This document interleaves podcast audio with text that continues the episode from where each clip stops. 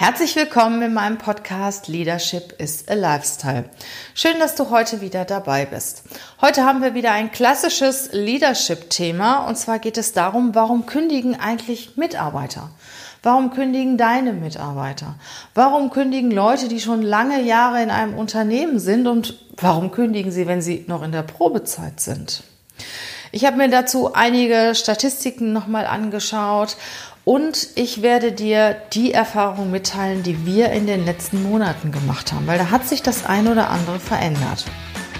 Für diesen Podcast habe ich die 13 stärksten Gründe herausgesucht, ja, die uns die Bewerber erzählen. Und wie gesagt, was ich in der einen oder anderen Statistik auch wiedergefunden habe. Also, bleib dran und hör dir die 13 Gründe an, warum heute Mitarbeiter kündigen. Bis gleich!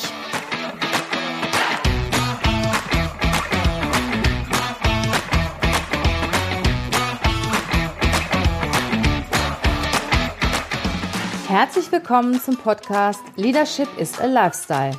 Der Podcast für Führungskräfte, die neben ihrer Karriere ein erfülltes und gesundes Leben führen möchten. Mein Name ist Regina Volz. Ich zeige dir, wie du das Beste aus dir, deinem Leben und deinem Business machen kannst. Und jetzt geht's los. Viel Spaß mit der heutigen Folge.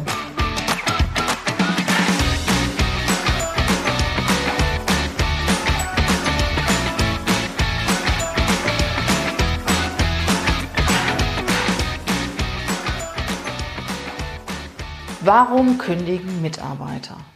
Warum kündigen Leute, die eigentlich schon Jahre im Unternehmen sind, zur Familie gehören, warum gehen die plötzlich? Warum kündigen Leute, die erst zwei, drei Monate in der Probezeit sind? Was passiert da? Weil es kostet ja eine ganze Menge Geld, wenn Mitarbeiter gehen. Zumindest wenn Mitarbeiter gehen, die du gerne behalten würdest. Wenn sie Leistungsträger sind, wenn sie gut performen, ja, wenn sie einfach einen guten Job machen. Und das sind auch in der Regel Leute, die als Erste gehen. Ich habe das Ganze mal hinterfragt mir einige Studien dazu angeguckt, unter anderem auch eine Rundstedt-Studie, die von 2018 gemacht worden ist. Auch Gallup-Studien habe ich mir angeschaut und werde euch die Ergebnisse gleich mal mitteilen. Was ich euch aber auch sagen werde, was wir in den letzten Monaten erfahren haben, was uns die Bewerber erzählt haben. Also, sei gespannt. Fangen wir mal an mit dem ersten Punkt, der in allen Studien auch immer wieder auftaucht, meistens ziemlich weit vorne ist. Das ist das Thema Gehalt. Viele Leute sagen, ja, Leute, wir gehen nicht wegen Gehalt, aber sie sagen es. Sie sagen sehr, sehr häufig, dass sie wegen dem Geld gehen, dass sie woanders mehr verdienen, dass sie ihre Überstunden nicht bezahlt kriegen, dass sie keinen Ausgleich, keine besonderen Anreize bekommen. Manchmal habe ich das Gefühl, wenn wir so früher eine Gallup-Umfrage gemacht haben in dem Konzern, in dem ich gearbeitet habe, dass das einfach so Standard war, dass die Leute erstmal angekreuzt haben, ja, also das Gehalt, das gefällt mir nicht, ich will mehr Gehalt. Also bis vor drei, vier Monaten war das zumindest auch noch einer der stärksten Kündigungsgründe. Da wurde ja schon bald gefeilscht, hinter den Mitarbeitern lief man her, die wurden überall abgeworben und ja, womit kann man als erstes werben? Natürlich mit mehr Gehalt, natürlich neben der Aufgabe und so weiter. Aber Gehalt ist das, was halt klar ist, was Fakt ist, was auf der Hand liegt. Ob dann nachher die Aufgabe wirklich so toll ist oder das Unternehmen so toll ist, das stellt der Mitarbeiter ja später fest. Aber was er am Anfang weiß, das Gehalt, was ich in dem Unternehmen verdiene, ist höher als das, was ich in meinem Unternehmen verdiene. Und das, was ich zum Thema Gehalt sagen möchte, also zumindest habe ich das vor einigen Monaten noch festgestellt, als dieser War of Talents noch ziemlich stark ausgeprägt war, dass teilweise Mitarbeiter, die neu in ein Unternehmen kamen, mehr verdient haben als die Unternehmen, die lange Jahre dort tätig waren. Das ist so ähnlich wie bei den Versicherungen. Wenn du eine Versicherung wechselst, kriegst du eine Prämie. Bei der neuen Versicherung bist du aber langjähriger, langjähriges Mitglied äh, zahlst brav deine Beiträge, kriegst du keine Prämie. Und ich meine, das macht die Leute natürlich auch sauer, die dann in dem Unternehmen sind. Und die fragen dann zwei, dreimal nach und das wird dann nicht so ernst genommen. Und schwuppdiwupp sind sie weg. Also wie gesagt, bis vor zwei, drei Monaten war das Thema Gehalt stand an, an vorderster Stelle. Ähm, das nehmen wir im Moment nicht mehr wahr. Was sind die Themen, die im Moment eine große Rolle spielen? Da ist zunächst mal das Umfeld. Also irgendetwas stimmt in dem Umfeld nicht. Das heißt, Sie können sich mit dem Unternehmen nicht mehr identifizieren. Sie kommen nicht so gut mit Ihren Kollegen aus. Irgendetwas ist da, ist da nicht mehr stimmig. Und sie fühlen sich einfach nicht mehr wohl an ihrem Arbeitsplatz und deshalb verlassen sie ihn. Ja, an dritter Stelle gibt's auf jeden Fall das Thema Leistungsdruck, was im Moment bei den meisten auch ein bisschen zurückgegangen ist. Äh, vor allen Dingen, wenn Leute in der Beratung arbeiten, äh, haben wir die Erfahrung sehr, sehr häufig gemacht bei Beratungen, bei Agenturen, dass da der Leistungsdruck sehr stark ist. Das heißt, sie sind in der Woche unterwegs, am Wochenende müssen sie noch ihre Berichte schreiben und ihre Präsentationen machen, sind wenig zu Hause, sind wenig in der Familie. Und äh, das Thema Leistungsdruck, Stress ist ein Thema, was eigentlich immer wieder sehr weit oben steht. Das vierte Thema ist, und das ist für mich ein, ein, ein, eigentlich das Thema, was oben drüber steht. Also was ja, was das wichtigste Thema ist, und zwar das Verhältnis mit dem Chef. Weil wenn das gut ist, dann kann der Chef so viel ausgleichen. Ähm, der kann ausgleichen, wenn das Gehalt nicht gut ist. Der kann ausgleichen, dass das Umfeld doch wieder ein bisschen angenehmer wird. Der kann Gespräche führen. Der kann regelmäßig Lob und Wertschätzung geben. Also das Verhältnis zum Chef und ich sag mal, egal was, was so Mitarbeiter ankreuzen, ich habe so das Gefühl, dass das so das, ich sag mal, dahinterliegende Thema ist. Wenn man mit dem Chef gut auskommt und wenn man das Gefühl hat, man wird gebraucht, man wird gewertschätzt und ähm, kriegt aber auch ein ehrliches Feedback, auch wenn was nicht so gut gelaufen ist, dann fühlt sich ein Unternehmer auch sicher und wohl in einem Unternehmen. Und all die Punkte, die ich eben genommen, gesagt habe und die auch nachher kommen, oder die meisten zumindest, kann ein guter Chef in irgendeiner Form ausgleichen. Das fünfte Thema ist, dass der Aufgabenbereich nicht passt. Okay, das kommt immer vor, dass ich ähm, eine Aufgabe gerne mache, die es halt im Moment dort nicht gibt. Oder die Aufgabe, die mir zugeteilt wurde, ja, die kann ich nicht oder mache ich nicht so gerne. Und ich möchte mich doch mehr in einem anderen Thema etablieren und weiterentwickeln. Und das gibt es halt im Moment nicht in der Firma. Also das hat man auch häufig. Das sechste Thema ist, das hängt auch mit dem Aufgabenbereich zusammen, was wir sehr, sehr häufig hören, dass die Mitarbeiter enttäuscht sind, weil ihnen irgendetwas versprochen worden ist, zum Beispiel ein Projekt oder eine gewisse Aufgabe oder sogar eine Beförderung und das wird nicht eingehalten oder auch eine Weiterbildung. Also der Arbeitgeber verspricht was, die Führungskraft verspricht irgendwas, vielleicht bei der Einstellung oder bei Mitarbeitergesprächen, hält den Mitarbeiter dadurch über Jahre oder über eine ganze Weile hin und das wird dann nicht eingehalten. Also ich kann wirklich sagen, sagen wir mal, jeder fünfte Bewerber, der bei uns sitzt, hat da ein Thema. Ihm wurde versprochen oder ihr wurde versprochen, dass sie eine Führungsposition bekommt oder es wurde Weiterbildung versprochen andere Aufgaben und dann wird es dann doch nicht durchgehalten. Und dann ist die Enttäuschung natürlich unheimlich groß. Und dann gehen die Leute teilweise in eine andere Firma, machen das Gleiche, was sie vorher gemacht haben, also auch nicht diese, diese spannende Aufgabe und werden auch dort auch nicht in eine Führungsposition kommen, nur einfach, weil sie sauer sind, weil sie weg wollen. Sie sind enttäuscht von ihrem Arbeitgeber. Und wie gesagt, das kann natürlich auch ein Vorgesetzter super verhindern, indem man Gespräche führt und indem man nichts verspricht, was man nicht einhalten kann. Und wenn man es nicht halten kann, erklärt man das und versucht das dann irgend, durch irgendetwas anders auszugleichen oder oder auch sich dafür einzusetzen, dass wenn die Möglichkeit wieder besteht, dass der Mitarbeiter das bekommt, was ihm versprochen worden ist. Weil es ist total wichtig, dass die Führungskraft sich für den Mitarbeiter einsetzt. Also absolut. Und ich muss sagen, ich war ja lange Führungskraft. Also mittlerweile bin ich seit über 20 Jahren Führungskraft und ich war 13 Jahre im Konzern Führungskraft und ich sag, ich habe mich manchmal mit meinem Chef so stark auseinandergesetzt, weil ich mich für meine Mitarbeiter so eingesetzt habe. Wenn ich da heute noch daran denke, muss ich sagen, wow, also das war echt krass. Ne? Also ähm, ich kann mich zum Beispiel an eine Situation erinnern, da hatte ich einen Mitarbeiter, ich fand den richtig gut und meinem Chef gefiel der aus irgendwelchen Gründen nicht. Ich behaupte mal aus, aus optischen Gründen. Und ähm, Ja, und der wollte, der hatte einen befristeten Vertrag, der Mitarbeiter, und er hat wirklich einen mega guten Job gemacht. Und mein Chef wollte den Vertrag nicht verlängern. Da bin ich wirklich, also ich sag's dir, ich bin wirklich irgendwann zu meinem Chef gegangen und gesagt, wenn du den Vertrag nicht verlängerst, dann kündige ich.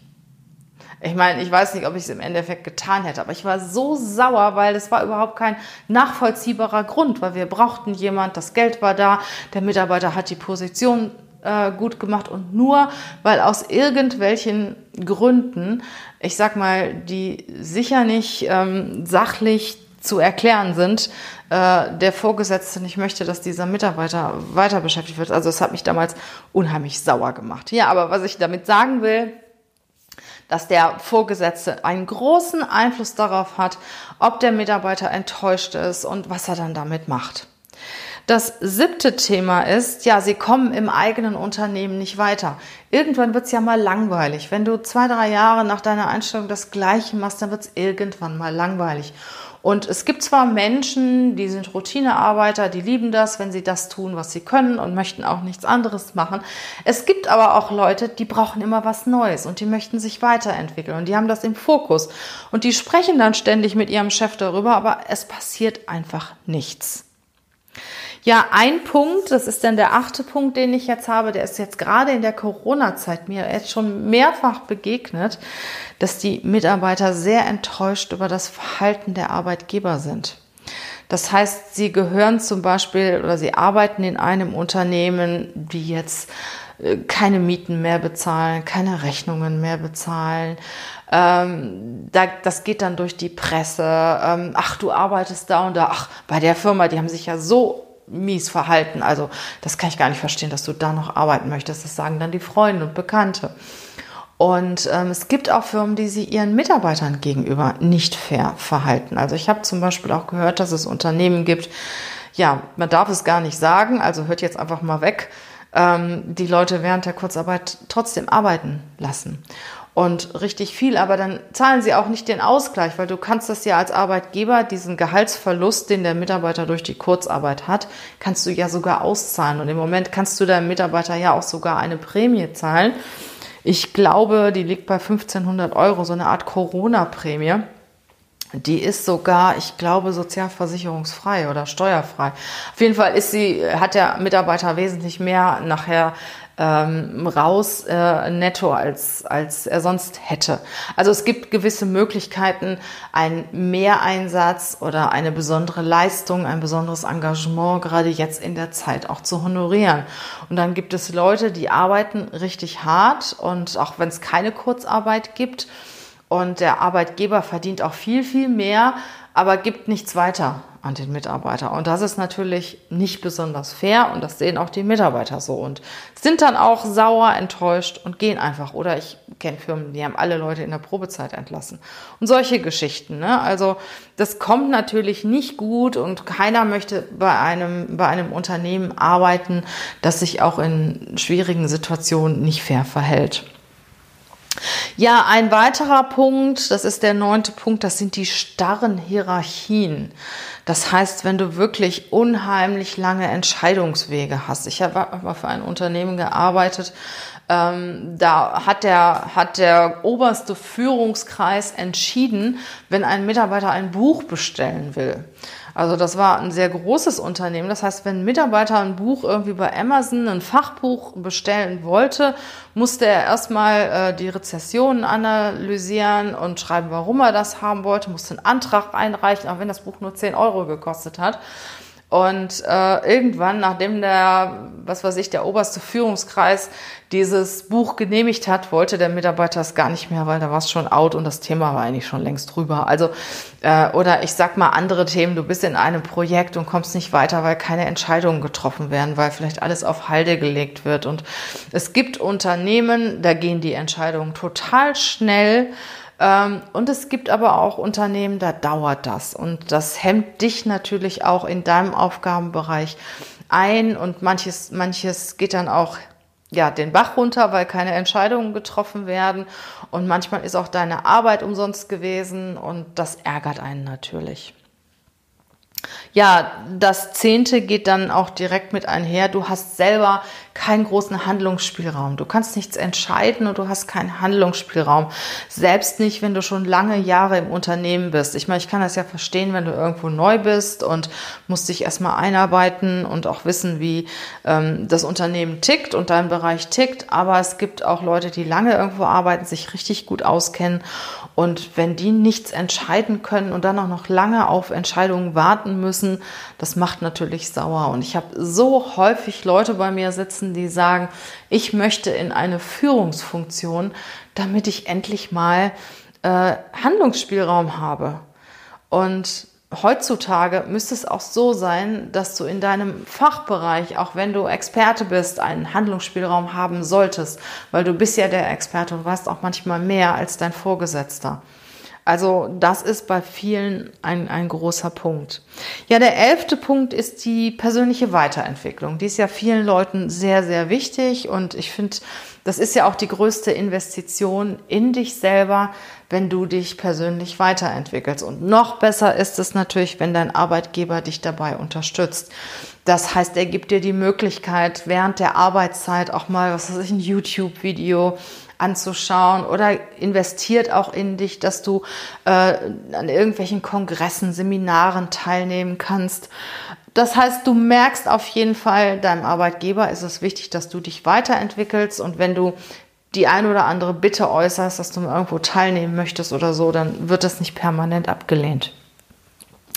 Das zwölfte Thema ist, das vorletzte Thema ist die Flexibilität. Ich hoffe, ich hoffe, dass sich das jetzt in der Corona-Zeit auch so ein bisschen geändert hat. Ähm, Homeoffice und Arbeitszeit. Ne? Also Homeoffice, okay, da kann man sich drüber streiten. Ich bin auch kein Freund davon, von Homeoffice vielleicht einmal die Woche, aber ich brauche immer so den Kontakt zu den Kollegen und ich bin der Meinung, wenn die Leute zusammen ist, gibt das einen ganz anderen Spirit, als wenn sich jeder da zu Hause verkriecht. Also, wie gesagt, manchmal, also teilweise ja, für einen Tag die Woche vielleicht oder wenn mal der Handwerker kommt oder ähnliches, alles gut, aber nicht permanent. Aber die Leute wollen das immer mehr. Also es gibt ganz viele Leute, die mittlerweile gar nicht mehr in die Firmen zurück wollen. Die haben das, ja, genießen das zu Hause zu sein und brauchen auch eine gewisse Flexibilität. Und gerade heutzutage, wo ich sag mal, teilweise beide Partner arbeiten und dann die Kinderbetreuung auch noch wichtig ist oder ein Punkt ist, den die Partner sich auch aufteilen, ist zumindest eine flexible Arbeitszeit sehr wichtig. Das heißt, dass sich jeder so die Arbeitszeit, wenn es irgendwie betrieblich auch möglich ist, so einrichten kann, dass er seine familiäre Situation auch damit abdecken kann. Und ich finde, da können die Arbeitgeber auch noch viel, viel mehr machen. Weil im Prinzip ist es ja gut, wenn die Mitarbeiter sich absprechen und du hast ja dann auch, ich sag mal, eine viel längere Besetzung der Arbeitsplätze wenn die äh, Mitarbeiter sich auch untereinander, ich sag mal, die Arbeitszeit aufteilen. Und natürlich gibt es gewisse Regeln, dass bei Sitzungen oder bei irgendwelchen Veranstaltungen oder so oder bei wichtigen Terminen die Leute da sein müssen. Ja, aber ob der jetzt nur morgens um sieben an seinem Bericht schreibt oder abends um 18 Uhr oder das vielleicht auch noch zu Hause, das ist eigentlich ziemlich egal. Und so, was die Flexibilität angeht, das ist den Leuten heute unheimlich wichtig. Und wenn es nicht Homeoffice ist, dann aber eine flexible Arbeitszeit.